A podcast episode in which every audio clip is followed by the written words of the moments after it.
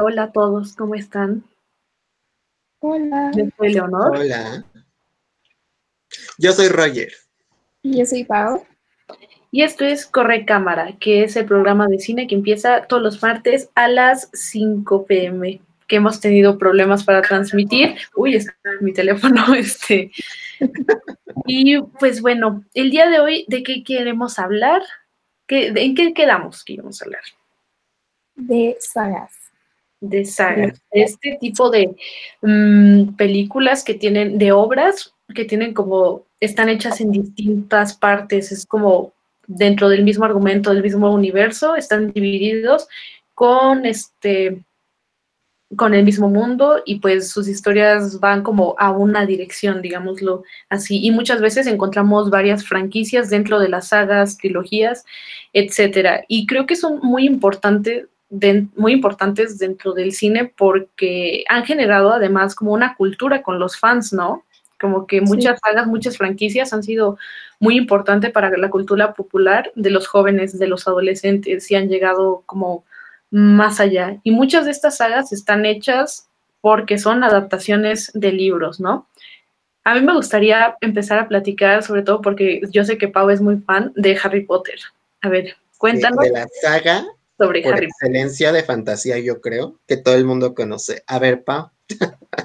Pues digo, o sea, yo obviamente empecé a seguirla con las películas porque creo que eso es algo que hacen muy bien. Muchas veces introducen a las personas a la lectura y, y sí, o sea, creo que es de estas películas que favoreció mucho a que le gustara a la gente por la narrativa que tenía, o sea, como de incluir a, estos personajes que igual y no serían convencionalmente las personas cool o como, como que como que apela mucho a esta, a esta situación de de anteponer los valores a, a, como cosas banales, ¿no? Y por eso el, el, antagonista durante muchas películas es Malfoy, que es ese niño como spoiled, que tiene todo y que aún así es bastante groserito y, a comparación de Harry, que pues este es este otro niño que realmente tiene pocas cosas, pero disfruta mucho de la compañía de sus amigos y y es muy valiente y, y, entonces es como esa esta historia que, que, como que apela mucho a los sentimientos de los humanos y, y sí, o sea, igual son películas que siguen tal vez una fórmula de Hollywood que ya todos conocemos, pero, pero que funcionan justo porque hay estos elementos con los que las personas se identifican, ¿no? Sí, algo que creo que es como lo que tiene Harry Potter, es como este mundo bien construido, como este mundo mágico con sus propias reglas, con su propio lenguaje, ¿no? Porque hay palabras, o sea, tiene su vocabulario, literalmente, así como sus términos, no solo los hechizos, sino que tiene términos para las personas, para cierta, para muchísimas cosas, ¿no? Y además invita a que el público sea parte de él. O sea, creo que este es como uno de los aciertos que ha tenido esta franquicia, que son son siete películas y la última está en dos, ¿no? Está dividida en dos. Yo, la verdad, yo sí he visto esta, todas las, yo sí ya vi todas las películas, pero jamás leí como el libro y siento que sí, es, estas adaptaciones son de las más, este, de las más exitosas porque además es un medio que no solo se puso como de obra literaria a una película, sino que también pasó a ser este videojuegos y pues literalmente está en parques temáticos, el mundo de Harry Potter y hay ropa y, y hay muchas cosas, ¿no? O sea, creo, creo que eso es lo, lo bueno de esto, que invita a la gente a ser parte del mundo y hacer sus propias narrativas. Y digo, ya terminó Harry Potter y ahorita está, ¿cómo se llama la, esta? La de Animales Fantásticos. Animales Fantásticos. Sí. Ahí está. O sea, es como un mundo completo y terminó la historia y vamos a seguirnos en el mismo universo con otra historia, con personajes que ya es, no sé si ya estuvieron, pero que son como, pues, digamos... Mira, dentro de los libros no, no existen como tal animales fantásticos. Es, o sea, es como una historia alterna a, a uno de los libros que leía Harry Potter como parte de su educación en Hogwarts. O sea, es realmente, no sé, o sea, no sé cómo explicarlo bien, porque... Es como historia dentro del mundo, es, forma parte dentro del mundo, del mundo de, de Harry Potter. O sea, como que este personaje es el primero en, es como un zoólogo y entonces a los alumnos les enseñan estos animales por medio de este libro. Y pues está interesante porque pues digo, hablan poquito de él en los libros y después se supone que Luna, la, amiga de Harry, este, se casa con el nieto de, del personaje de Animales Fantásticos. Entonces, como que sí, sí hay como ciertas conexiones, pero como tal, nunca hay como una historia directa de él. Y sí hay libros como alternos que puedes comprar, como si estuvieras leyendo realmente el libro con el que estudiaban los personajes de Harry Potter. Y creo que hablando de Harry Potter es de las más familiares, ¿no? Como que sí es, sí es una, es una historia que invita a la gente, así ya sea adultos, niños, adolescentes, literalmente a todo el mundo. Y creo que eso la ha hecho bastante, eh, bastante rica, ¿no? Que tenga, que genere bastante este, recaudaciones y, cosas por el estilo. Y que también la historia se vaya a hacer algo, o sea, se puede expandir. Porque es como muy, muy familiar. Digámoslo así, familiar. Sí. Siento que que muchos de los elementos que tiene ayudan a que el mundo sea, porque el mundo está muy bien construido, pero siento que Harry Potter es otro caso, o sea, que no nada más tiene un mundo bien construido. Siento que es muy inmersivo, pero también porque tiene muchos elementos que son, que se sienten que están abiertos, o sea, más o menos como lo que dice Pau del libro, que pues eso no, no es como parte de un tal canon que te presentaron, pero luego le dan una explicación y luego como que lo unen y te quieren hablar más del universo. Pero yo me refiero un poco más a, por ejemplo, lo de las casas y ese tipo de cosas que eh, se, podría, se pudieran haber quedado en una línea, eh, bueno, en una narrativa muy lineal, en decirte como, pues nada más esta es la escuela, todos vienen a esta escuela o, o nada más seguir a Harry Potter, ¿no? Que, que es el protagonista, nada más enfocarse en él, pero te dan muchos elementos que tú sabes que están afuera de su entorno, o sea, que sabes que están en la escuela.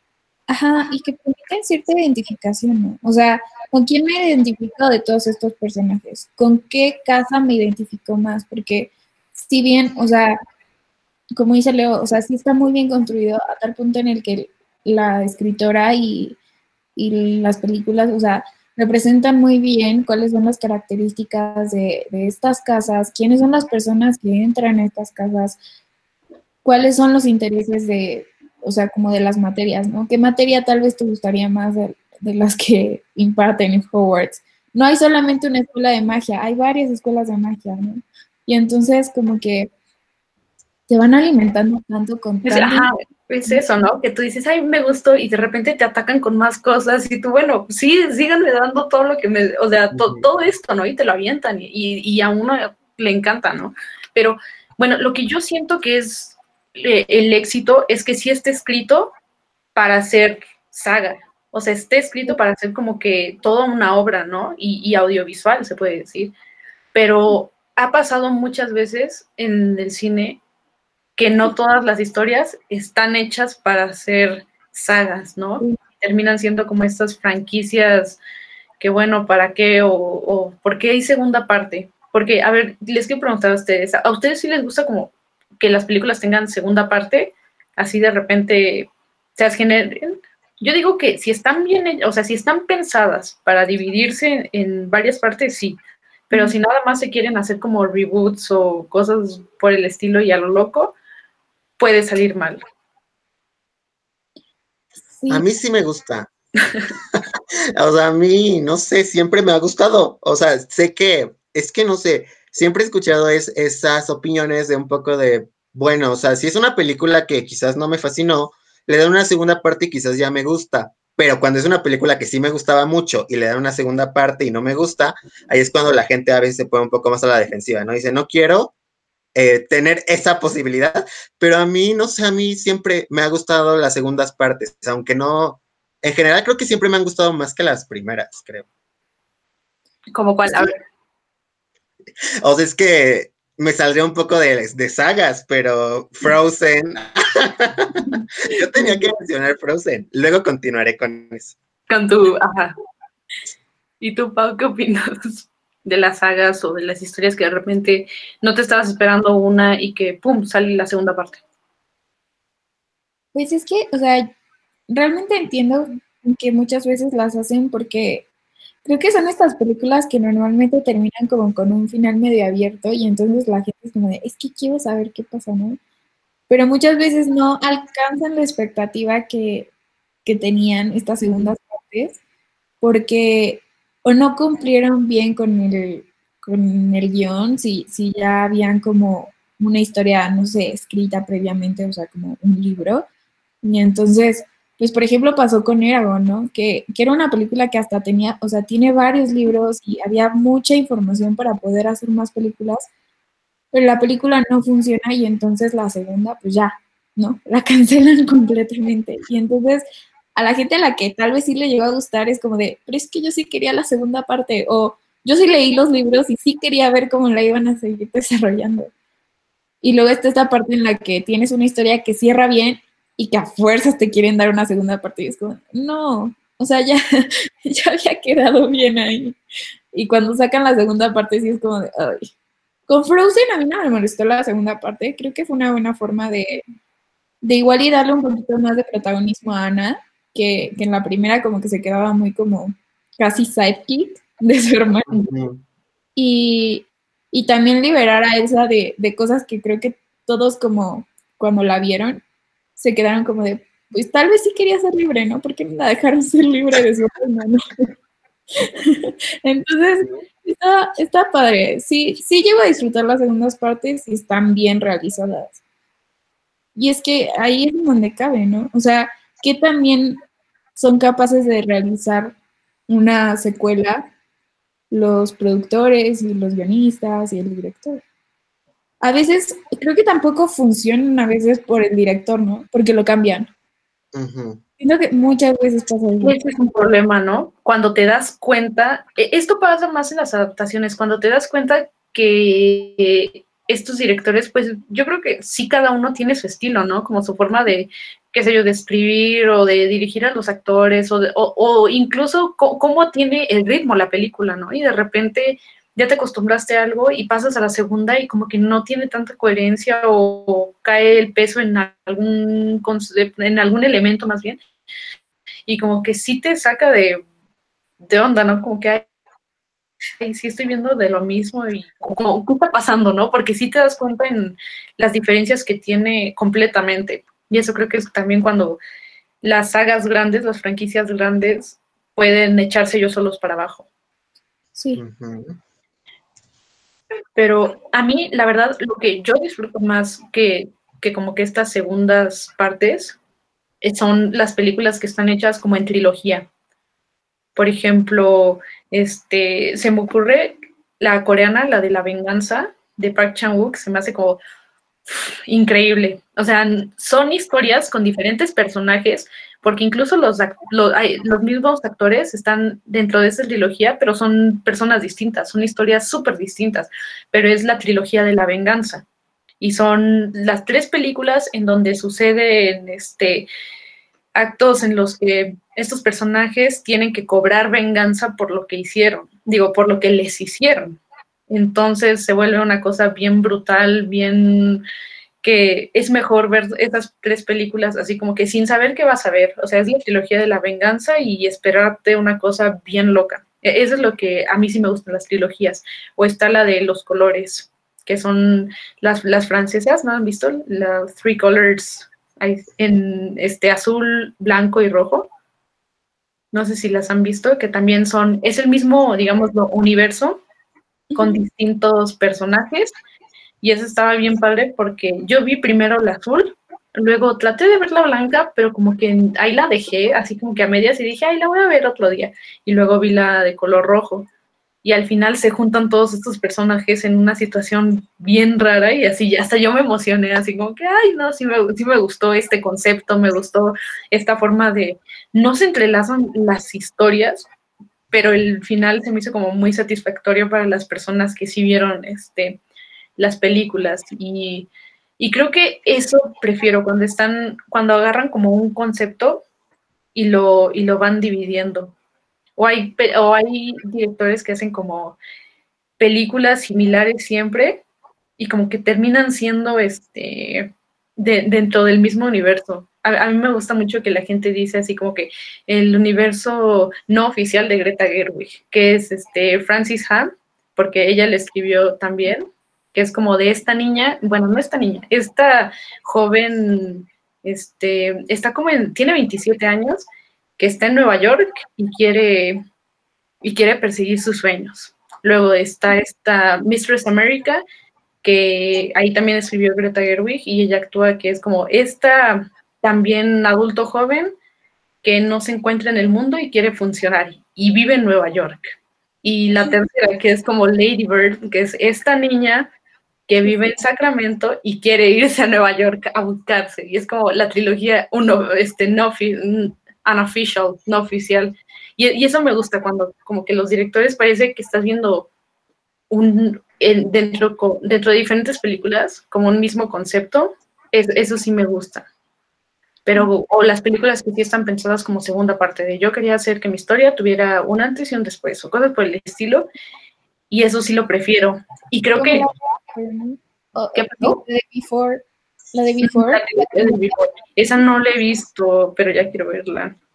No, pero es que me parece, o sea, increíble, porque creo que el, el director, o sea, tal vez no tenía planeada la segunda parte como tal, no he investigado sobre eso, no estoy segura, pero creo que pensó muy bien en cuánto tiempo debía dejar pasar para hacer cada una de las películas, porque realmente maduran muy bien. O sea, la primera refleja perfectamente lo que es ser alguien joven, enamorado.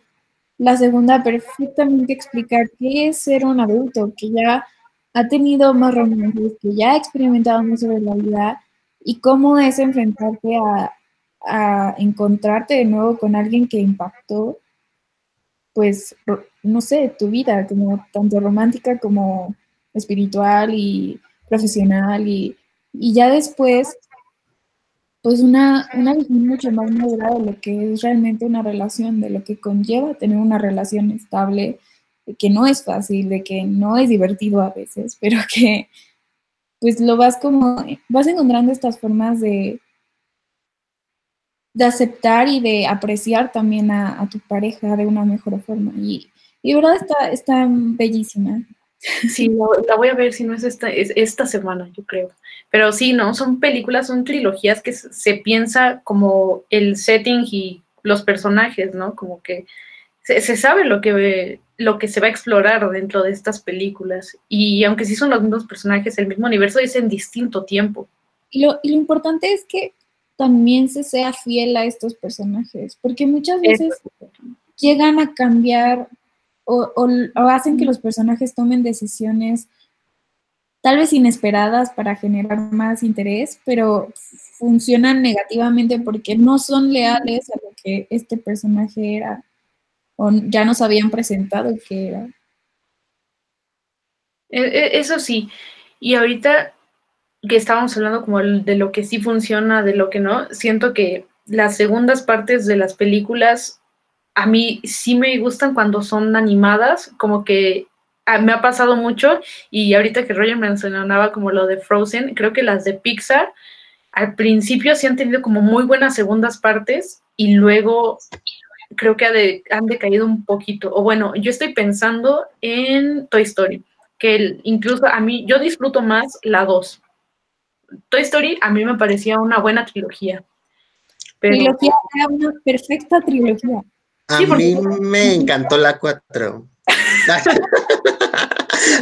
a, ver, antes de hablar de, la 4, voy a empezar un poco a hablar de, lo que le estaba comentando de Pixar y sus, y sus secuelas. Y sí, creo que vemos un cambio gigante si comparamos Toy Story 2 a lo que luego se convirtió Los Increíbles 2, por ejemplo, que a mí también me gustó, pero Los Increíbles 2 siguen una tendencia más tipo lo que fue Cars 2, que, que ya no, o sea, que mantienen el cast, pero sí ya los quieren poner en una situación 100% diferente. Contratar a los actores, digo, a los, a los casos de actores, ¿no? Sí, o sea, como que es que no, o sea, como que se transforma en medio slice of life, o sea, es un poco raro, porque en vez de tener como sus raíces, que bueno, Cars era como las carreras y esta dualidad de que quiero hacer esto, pero pues, o sea, era más profundo, no era nada más de quiero estar en una carrera, porque él de hecho ya estaba en carreras. Y la dos nada más fue como, gana la carrera. Y ya, ¿no? De eso se trató, de ganar la carrera. Y lo mismo con Toys, eh, perdón, con Los Increíbles, pues era como la unificación familiar, o sea, no era tanto de, sí, y, o sea, sí estaba a salvar al mundo, pero había muchas cosas ahí. Y la dos literalmente fue de, pues ya, somos héroes. o sea, no sé. muchas veces yo, yo veo lo de los Increíbles, como que la primera, pues se habla de esta unión familiar y de que tienen que confiar en cada quien y todos son diferentes, pero funcionan juntos como familia, ¿no? E, esa es como la idea que yo tengo de Los Increíbles y se me hizo muy bien. Y la segunda cae en lo mismo, literalmente. O sea, en vez aquí que hacen como que la familia no funciona si no está la mamá.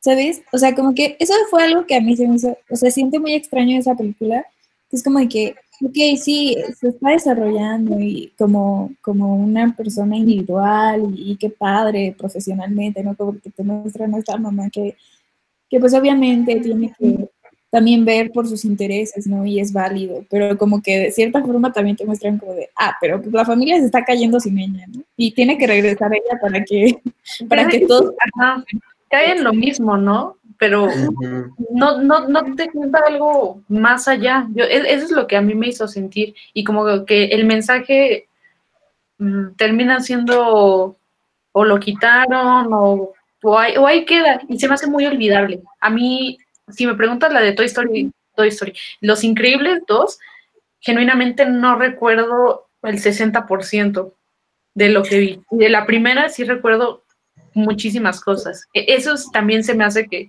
que está menos interesante la dos.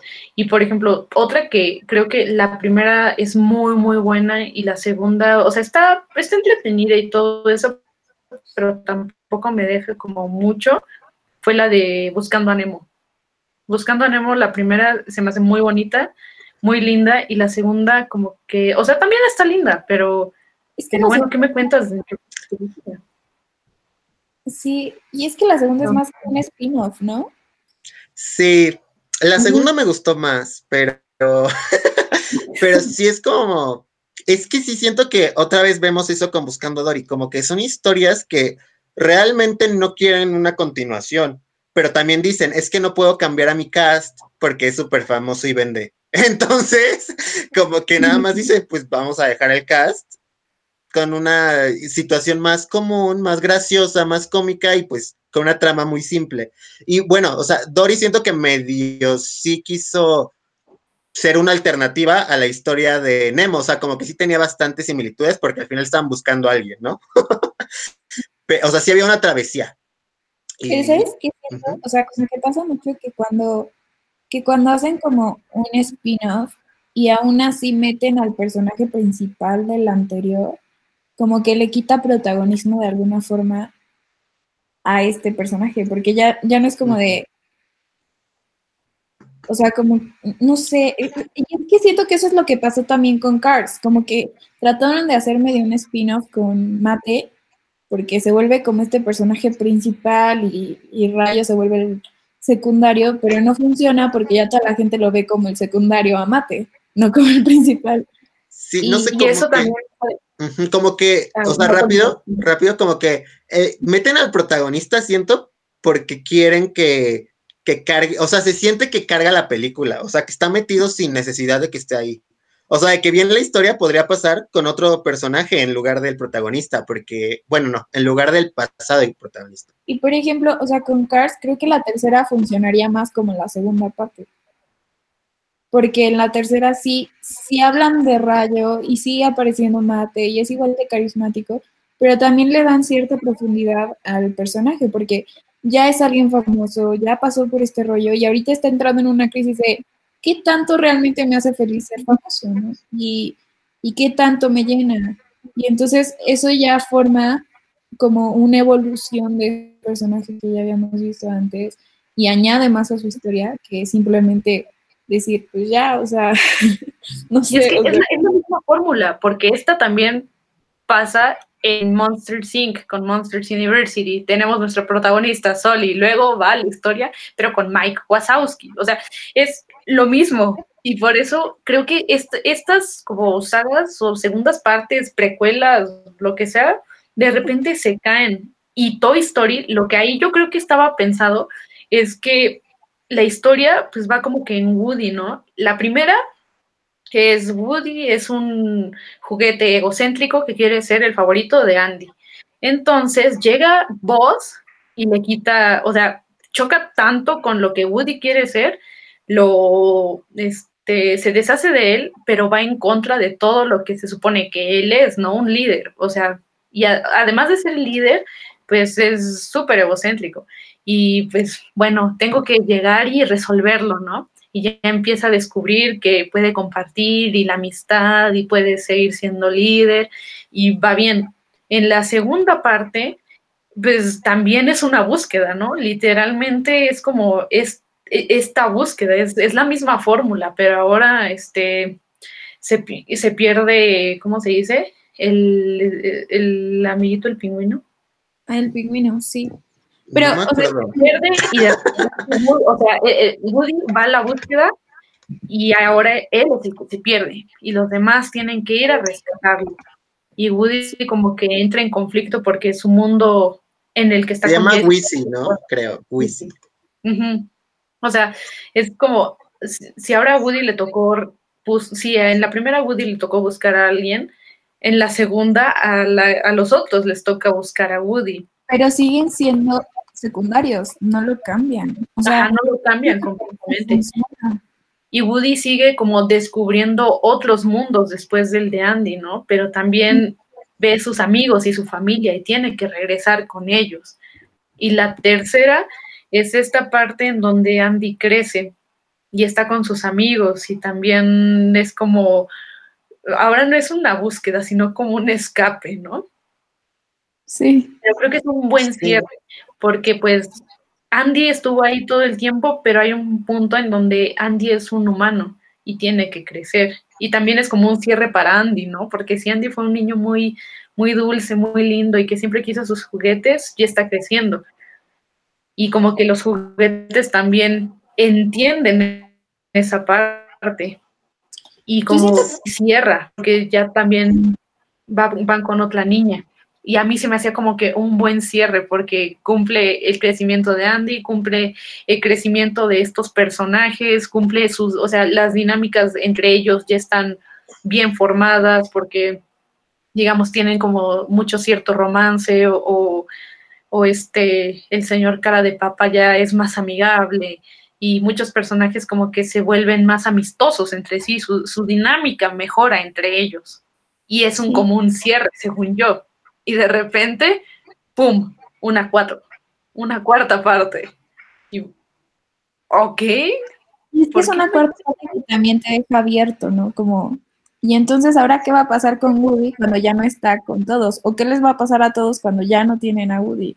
Y, y no deja como un cierre tan ameno para el público como la tercera. Creo que hubiera funcionado más la cuarta como estas películas que hace Disney como pequeñitas, o sea, como que, son como más como de televisión que de cine. Como los, especiales de Navidad de Shrek, ¿no? Como ese tipo de cosas. o sea, como en el Blu-ray incluido. a, mí la cuatro, es que yo la adoro. A ver, Pau, continúa y ahorita. o sea, es que siento que o igual y, y, sí entiendo que la hayan puesto en cine porque costó muchísimo hacerla, o sea, entender que la animación o sea, inmensa y que mucho trabajo y que también toma mucho dinero. Pero sí, igual que el libro es necesaria. O sea, yo, yo como tu opinión sobre la 4, pero a mi parecer la 3 se va muy... O sea, es lo que les he explicado, como que los personajes crecen. Y, y como que el crecimiento de Yuri era aceptar que Yandy no iba a ser su dueño, porque ya tenía como que despegarse de esa situación de sentir que este niño era lo que hacía tener un propósito. Y como, como que ya habíamos entendido que iba a estar con Bonnie, pero que iba a aceptar no ser el juguete favorito de Bonnie y que iba a aceptar no tener como tal vez, o sea, que aferrarse tanto a, estos niños, ¿no? Y en la 4 nos dicen como de, no, soy aferradísimo. No, no había y, sí, o sea, la vuelven a abrir porque lo que ya cerró, lo vuelven a abrir. Y bueno, ahí siento que Toy Story 4 sí es muy entretenida y sí está bien, pero si ya me había cerrado esta historia, ¿por qué la vuelves a abrir? O sea, es que se me hizo que Toy Story 3 fue un final, pero siento que fue un final de la trama, pero no había sido un final eh, que se contrapusiera tanto a la primera y no había sido un final que se centrara en los, en los juguetes. Había sido un final que se centraba en Andy y mucha gente como que siento que idolatra a Andy y, o sea, yo digo que Andy no era la gran cosa. Perdón, Woody, si estás escuchando. pero Andy no era gran cosa. O sea, pero bueno, mucha gente le gustó porque pues, se identificaba con Andy y tal, ¿no? Y entonces siento que la 4... Se identificaba. Sí, o sea, siento que sí, la 3 era muy buena, es muy buena y, servía muy bien como final. Pero a mí me gustó mucho la 4 porque como que vuelven a las raíces y como que dicen, a ver, en el camino, ¿qué, ¿en qué cosas nos desviamos un poco? Y como que fue, ok, en Woody, porque pues Woody, ah, yo digo que el Woody de, de final de la primera es muy parecido al Woody de final de la tercera. O sea, siento que su crecimiento ya se queda muy estancado. Ya no crece tanto porque se supone que ya superó sus rivalidades. Pero siento que entonces llega esta película y dice como no todo siempre te va a salir bien, no siempre vas a ser, vas a ser el elegido. Y como que uno piensa, ay, qué malo, ¿no? O sea, porque si es el protagonista, tiene que ser el elegido. Y me gusta que la película va por otra dirección y va como, pues a veces no, a veces tienes que buscar otro camino. Y es lo que Woody hace, o sea, Woody crece y siento que es un muy buen final de que se hacen amigos, Boss y Woody en la primera, y que al final acaben separados. O sea, no peleados, pero separados, siento que, me gusta. O sea, siento que completa el círculo. Pues, e, e, es que te digo, como que la, tercera yo la siento como cierre, pero ahorita que lo dices, sí se siente como también que completó, o sea, ya cerrado, como que lo volvieron a abrir y ay, lo que me faltó. Entonces, pero, pero es, e, esto sí siento que qué es lo que sucede entre esta película, porque las demás, yo hablando de sagas que tal vez son como, sí, historias aparte dentro del mismo universo, los mismos personajes y todo eso, es Shrek.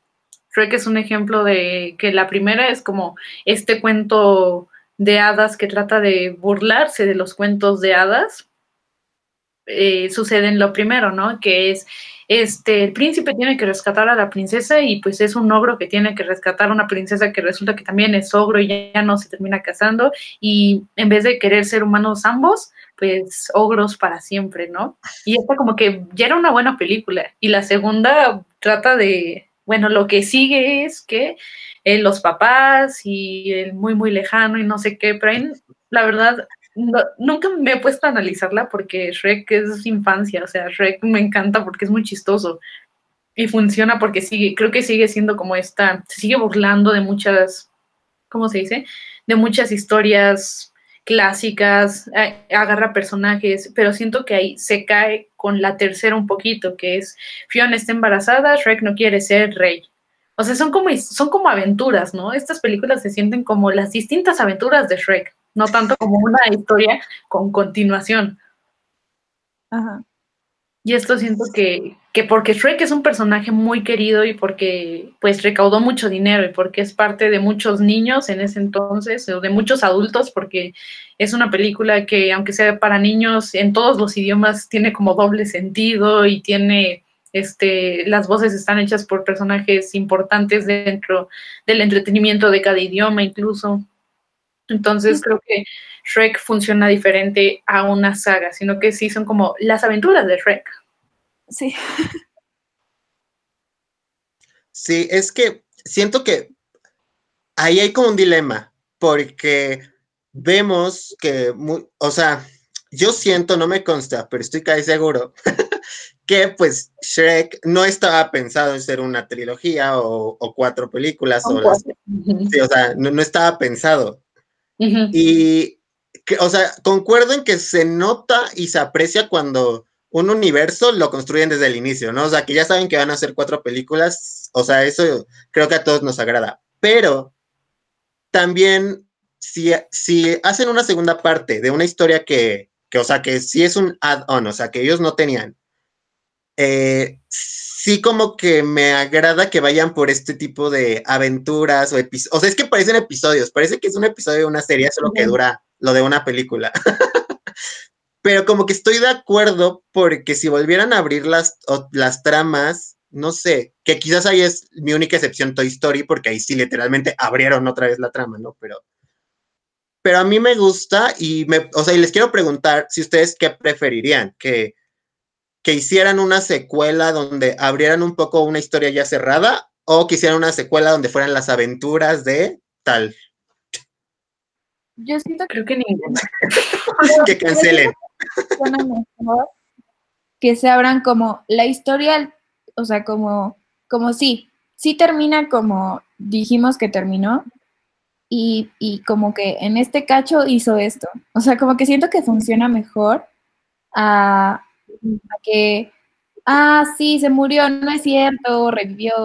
Porque muchas veces reestructurar, ¿no? Porque sí pasa que de repente o matan o reviven personajes, o sea, se nos olvidan y de repente regresó y resulta que ahora sí es importante. Como que eso sí, creo que ya es, ya es fallar en tu narrativa, es fallar en tu estructura y en tus propias reglas, ¿no? Creo Hasta en las escenas créditos hacen eso de de que ya se te olvidó toda esa trama secundaria y en la escena post créditos, ah, sí, existía y, y ya lo olvidaron porque van a hacer otra película.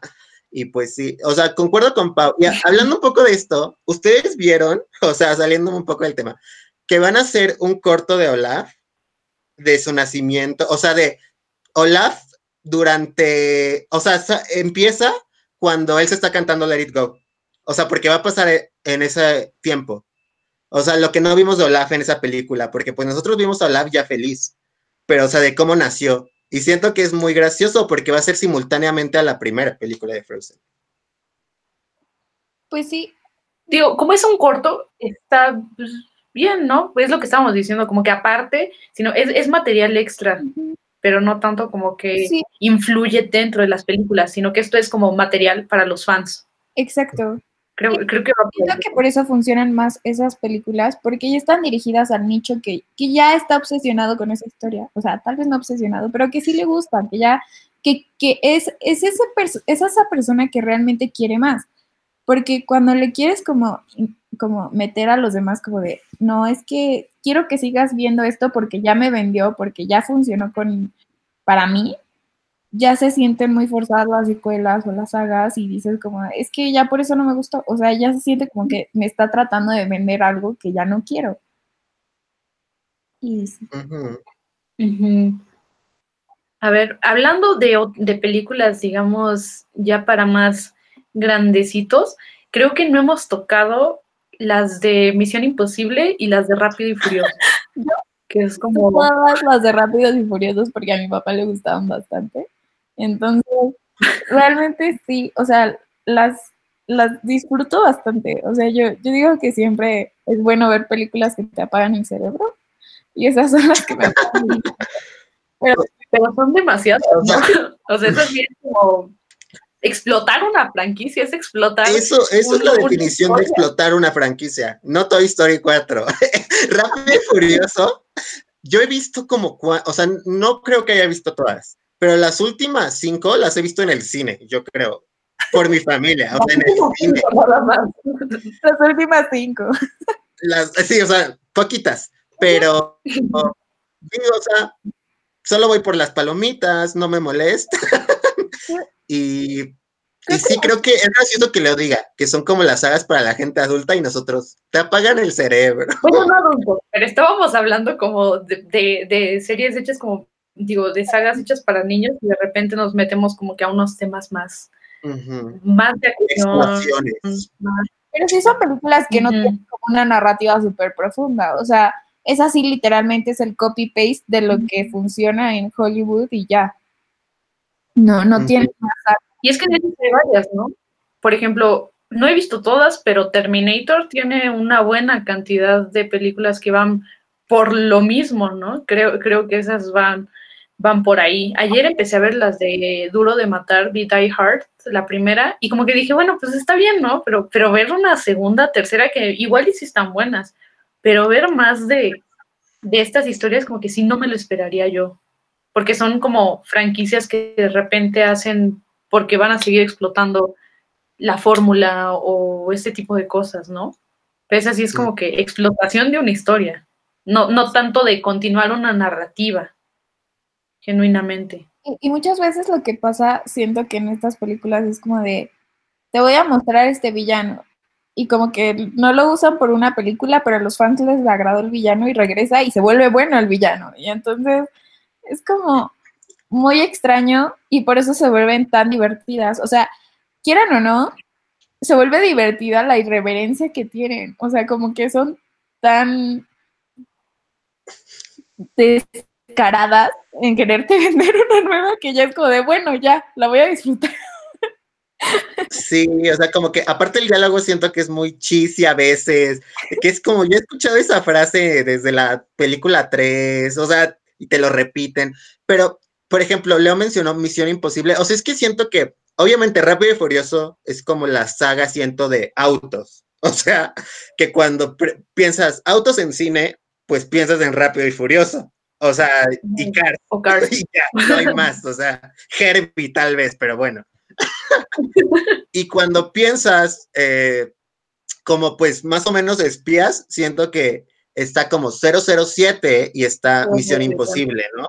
Que son como, que también, o sea, dijeron a la gente le gusta eh, agentes secretos, vamos a hacer películas de agentes secretos y no me importa si hay Redcon y no me importa si yo te había dicho algo en la película 2 porque pues ya tiene como 10 años, ¿a quién le importa? Y efectivamente, a nadie le importa y todos salen, bueno, no felices, pero salen de, ok, está bien. Sí, pues es lo Pero siento que en estos últimos años, a ver, ¿qué pasó? Es que si no puedo... iba a decir el caso de, de, de, las películas de Halloween, o sea, que, que fue como la, la uno, exitazo, no se esperaba, y entonces después fue como de, bueno, vamos a hacer una segunda y luego vamos a hacer una tercera. 50 películas después, pasan seis años, ya la gente medio se olvidó de las películas de Halloween porque sacaron demasiadas. Y es como de, vamos a hacer otra, pero nos vamos a olvidar de que existen todas las demás después de la 1 y va a ser una 2, pero después de 50 películas. Es una locura. Y es que siento que antes tal vez no se discutía tanto, pero en estos tiempos como que la gente sí ya reclama, ¿no? Ya, ya empiezan a reclamar un poquito cuando se dan cuenta que viene más de lo mismo. O sea, eso sí he visto, pero en estos últimos años, las nuevas como partes, las nuevas versiones que hay de estas películas, las tratan de hacer un poquito más o, hacerla como, si ya tenemos, si eran puros personajes masculinos, la vamos a hacer en femeninos. Y si eran, este, si eran blancos, ahora que sean negros y cosas por el estilo. Y la gente empieza a atacar muchas veces como que esta diversidad y ahí entra también un conflicto entre el público y, y muchas veces hasta estas mismas historias, hasta estas mismas películas ya no las ven, ¿no? Por ejemplo, Ghostbusters, la que salió con mujeres, le fue muy mal, ¿no? O sea, y, ahí como que entra mucho debate de qué tanto se necesitan estas historias y cómo debería ser la inclusión, ¿no? Es que, como sí, yo creo que es un debate muy grande porque obviamente debe de haber representación, o sea, es muy necesaria y es algo de lo que nos hemos cuenta, ayuda muchísimo a que evolucionemos socialmente, pero no puedes como forzar que estos personajes que, y no es que no correspondan a este mundo, ¿no?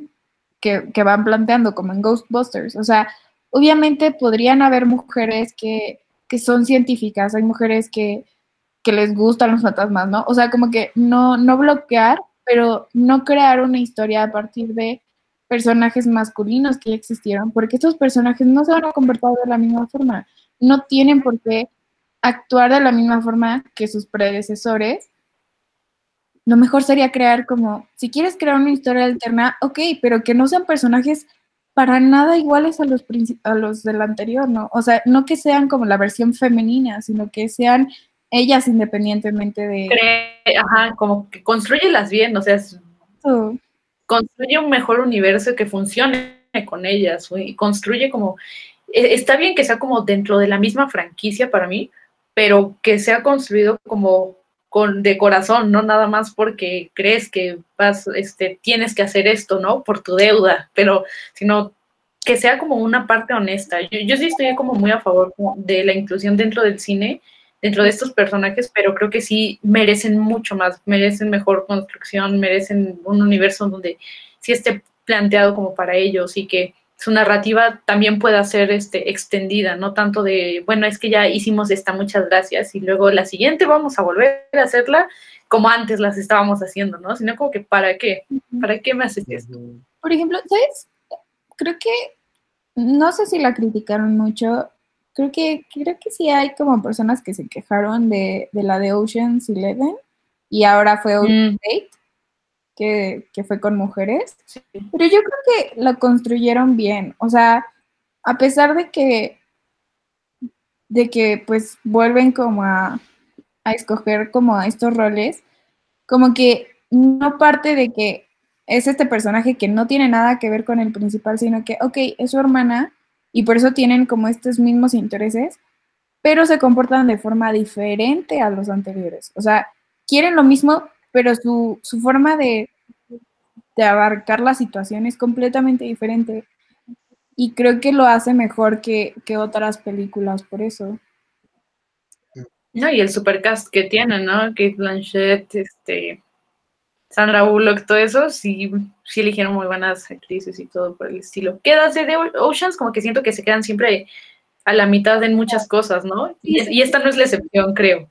Sí, no, no, no estoy diciendo que sale el peliculón de la vida, pero creo que de alguna forma lo hace mejor que, que la de Ghostbusters, porque como que con Ghostbusters sí quisieron hacer como de, ok, Melissa McCartney es la literalmente el personaje que era Bill ¿no? Y entonces, este, y entonces eso hace que las personas comparen literalmente a los personajes y que digan como de, no, pues obviamente yo crecí viendo la primera, me va a gustar más la primera que la segunda. Y, y entonces añádele que, que, se ve forzado que introduzcan mujeres, pues todavía va a salir peor. O sea, no, no es... Y, y no es que sean malas actrices, sino que simplemente la forma en la que abordaron la historia no fue la correcta. sí, es como lazy screenwriting, o sea, es, sí es un guion flojísimo y nada más querer una producción gigante con un guion, pues, que tal vez no merece tanto presupuesto, ¿no? O más bien, si tienes ese presupuesto, haz algo mucho mejor. O sea, creo que es esa parte. Y a mí, yo, yo me quedo con lo que este Edgar Wright dice, así como que ya no hagan tantas sagas, no hagan tantas de eso. Digo que él va a sacar su secuela de Baby Driver, probablemente, ¿no? Creo que está en, creo que está en planes. Anyways, o sea, él como que dice que, que se le debe de dar, ¿cómo se dice? Espacio a películas nuevas, a, a historias más, no sé si originales, pero contadas de una forma distinta. Y por eso es que ahora creo que el cine independiente y este, productoras, distribuidoras como Neon y A24 son las que están ahorita arrasando en muchas, digo, tal vez sus, películas sí no son este, tan taquilleras, pero tienen una base de seguidores muy grande y muy fuerte. Y creo que se está volviendo muy importante, ¿no? Como que las historias nuevas, nuevas versus sagas o franquicias que están hechas nada más para explotar algo. Como que en los últimos 10 años sí, sí se había vuelto como esta continuidad de, hey, nostalgia de los ochentas, ¿no? este, vamos a hacer un de todas las películas que hicimos hace 30 años. Entonces, sí, sí había cansado mucho a la gente y sí es muy necesario como encontrar nuevas películas. Obviamente la nostalgia va a vender siempre, o sea, digo, Star Wars sigue haciéndolo, o sea, queramos, y aunque los quejen siempre de que las nuevas películas son cero que ver con las antiguas, ¿no? O sea, no, no les llegan ni a los talones, siempre dicen. Pero las siguen yendo a ver porque es nostalgia, es volver a creer que te va a generar la misma emoción que cuando tenía cinco años. Pues vas. Y, y lo mismo me pasaba con Harry Potter, ¿no? O sea, si sacan Animales Fantásticos 5, seguramente la voy a ir a ver porque me genera nostalgia ver ese tipo de cosas. Pero... Sí, cuando, cuando toque el reboot de Harry Potter, porque en unos años te apuesto que va a haber un reboot de las películas, te lo apuesto. Pero con ansias, no te preocupes. Sí, seguramente. Sí, tú ya tienes la en preventa. Yo ya estoy así de lista en cuanto saquen el cast, yo voy a estar así de, no, ¿por qué eligieron a este? Pero en cuanto salga la película, la voy a ver. Pero es que lo que Estoy enojada, ¿no? o sea, es cierto porque sí, ¿no? Empezaron con esta onda. Digo, Disney sigue un poco, ¿no? En su. Pero Disney es Disney. O sea, ellos sí dicen como nosotros, nuestros reboots sí son exitosos. Pero me pareció, me parece muy disparatado porque en Hollywood empezaron con sus reboots y son contados los reboots que fueron, que fueron exitosos, contados. O sea, la mayoría de reboots Ghostbusters son reboots que no vendieron nada. Entonces, o sea, que yo pueda pensar. Los Ángeles de que yo pueda pensar en reboots exitosos que no sean de Disney, pues solo puedo pensar en el de Jumanji, eh, o sea, y que no sean superhéroes, porque pues sabemos que superhéroes, Star Wars, todas esas también, ¿no? O sea, súper famosas. Entonces se me hizo raro que empezaran con con eso de que, ok, si hacemos cambios estéticos, la gente lo va a seguir consumiendo cuando realmente eso no es cierto. Sí, no, yo tampoco entiendo muy bien por qué, o sea, es que sí vende, o sea, como que es una forma muy fácil de, tener como remuneración económica, pero, pero tampoco tiene el éxito que que tienen estas películas iniciales. O sea, por eso siempre la primera tiene mucho más éxito que las secuelas, porque la gente ama las nuevas historias, ama la forma, o sea, una forma diferente de contar las cosas, de conocer a nuevos actores, de conocer nuevas formas de interpretación. Y sí, o sea, no sé, yo, yo sí creo que debería de formar una parte menor de lo que forma realmente las sagas y las secuelas y todo ese rollo. Creo que entonces, bueno, ya que ya, ya, nos pasamos un poquito, pero ¿ustedes con qué concluyen? Pues yo ¿con qué el día de hoy? A ver, yo nada más, rápido, qué triste que no mencionamos los juegos del hambre. Porque yo adoro los juegos del hambre, pero yo no leí los libros, entonces mi recomendación, no importa que no lean los libros, miren los juegos del hambre, miren Frozen 2, no, bueno, no consuman tantos reboots, pero pues, o sea, si les gustan, yo los apoyo porque yo amo Toy Story 4. Gracias. A ver, tu conclusión y tu recomendación. Mi recomendación es, disfruten las películas, sí lean los libros. Realmente, o sea, yo, yo creo que sí, los libros aportan mucho más a la historia siempre que las películas, excepto en el caso de Coraline, ahí yo difiero mucho, pero bueno, ok. Y, y este, y, y sí, o sea, pues yo se los lo digo muy sello, ¿no? Pero, pero sí analicen lo que están viendo. Está bien que vean como cosas que igual y no son tan snob, pero, pero sí, de alguna forma analicen e interpreten bien qué, qué, es lo que están consumiendo y, y exijan qué es lo que realmente quieren consumir, porque el exigir un mejor, pues una mejor calidad de narrativas siempre va a aportar más a la sociedad y eso es lo que todos queremos, ¿no? mejorar. Y entonces, hagan eso. Sí.